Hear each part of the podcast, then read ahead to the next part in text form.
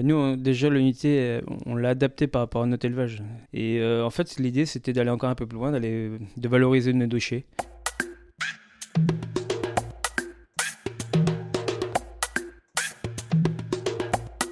Tout ce que vous devez savoir sur la méthanisation, une série de podcasts proposés par Elle, Association d'initiatives locales pour l'énergie et l'environnement, avec le soutien de l'ADEME.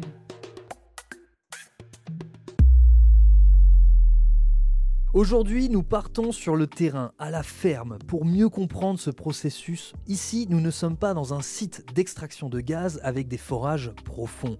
En effet, la méthanisation est bien différente car elle ne recherche pas le gaz dans le sol mais sur le sol. La méthanisation présente un intérêt majeur. Elle utilise des déchets organiques issus du vivant en quelque sorte pour produire du gaz.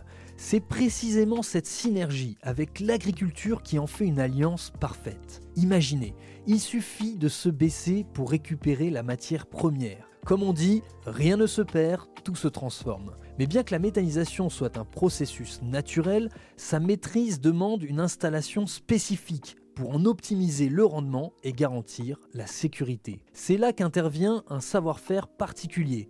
C'est pourquoi nous avons le plaisir de rencontrer aujourd'hui les producteurs de biométhane Emmanuel Bretodeau et Magali Bioré. Restez à l'écoute pour découvrir comment ces passionnés mettent en pratique la méthanisation en faisant de la nature une source d'énergie renouvelable et durable.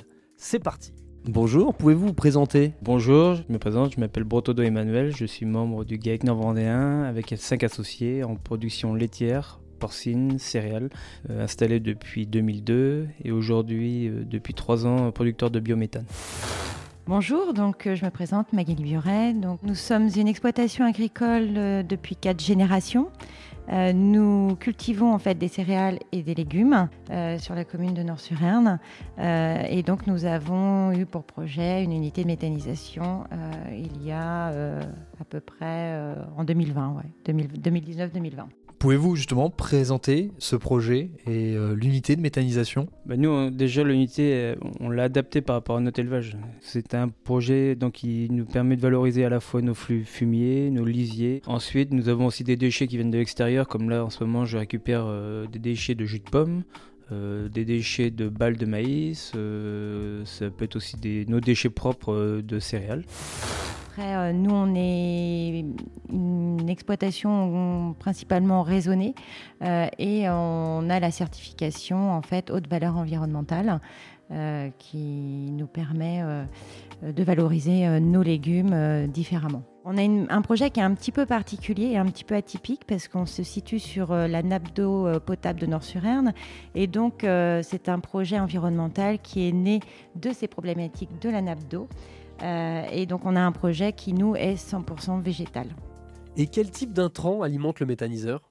Nous mettons principalement dans le, méthaniseur ce que l'on appelle euh, euh, nos cultures intermédiaires, en fait, entre deux cultures principales, deux légumes par exemple. On a des réglementations où on doit mettre en fait ce que l'on appelle des cives, des cultures intermédiaires à vocation énergétique. Et donc plutôt que de les enfouir et d'avoir euh, des problématiques de nitrate dans la nappe, on les exporte, on les met dans la méthanisation pour pouvoir réapporter aux plantes, suite à des analyses de sol, uniquement ce dont les plantes ont besoin en fait.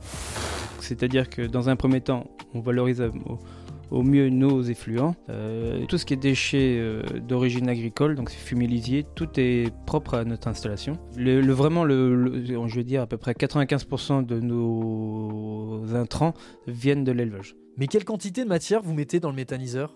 Aujourd'hui, nous, on incorpore à peu près, on est limité à 30 tonnes et aujourd'hui, on fait euh, à peu près 27 tonnes jour de matière qu'on incorpore dans le fermenteur. Pourquoi vous êtes lancé dans la méthanisation? Euh, on a toujours cherché à, faire l'économie circulaire parce qu'on on, valorise toutes nos céréales, on a même un magasin à la ferme, euh, on valorise nos copeaux de bois, enfin nos haies pour euh, chauffer nos, une chaudière, donc pour chauffer la porcherie. Et en fait, l'idée c'était d'aller encore un peu plus loin, d'aller de valoriser nos déchets, donc de boucler la boucle. Et puis, et puis il y avait aussi un avantage qui était quand même pas négligeable, c'est que on avait quand même des problèmes il y a quelques temps par rapport à l'odeur du fumier et du lisier. Et là, le gros avantage c'est que de la méthanisation, c'est que le digesta, donc le résidu de la méthanisation, il n'a plus aucune odeur que représente le digesta pour vous?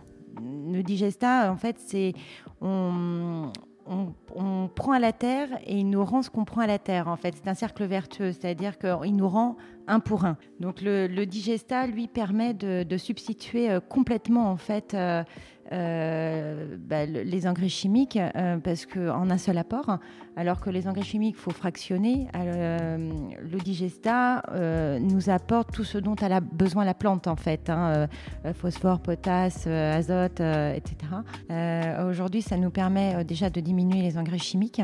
Donc sur la nappe, c'est d'autant plus important.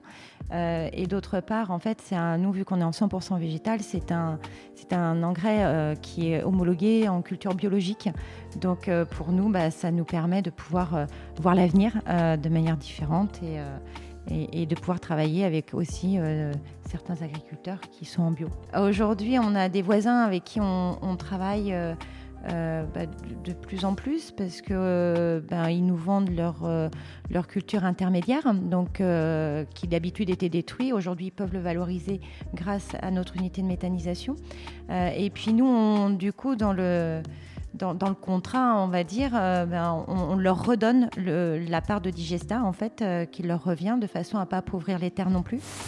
Le digesta, on va l'épandre sur les cultures. Donc le gros avantage, c'est que ça nous a permis de limiter euh, l'achat d'ammonitrate, d'engrais, si vous voulez, chimiques. Aujourd'hui, on a divisé par deux l'achat d'engrais. Quels sont vos projets et objectifs pour l'avenir? euh, donc au-delà de la méthanisation, nous sommes des agriculteurs investis euh, sur l'environnement, donc avec la, production euh, d'électricité par le biais de panneaux photovoltaïques, à la fois en autoconsommation et en revente d'électricité.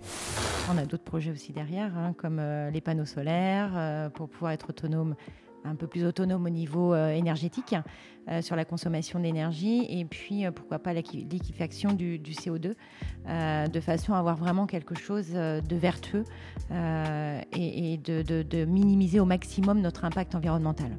Merci à Emmanuel Bretodo et Magali Bioré de nous avoir fait découvrir leur exploitation et comment à partir de ces déchets organiques, on peut produire à la fois un fertilisant naturel pour les cultures et du biométhane.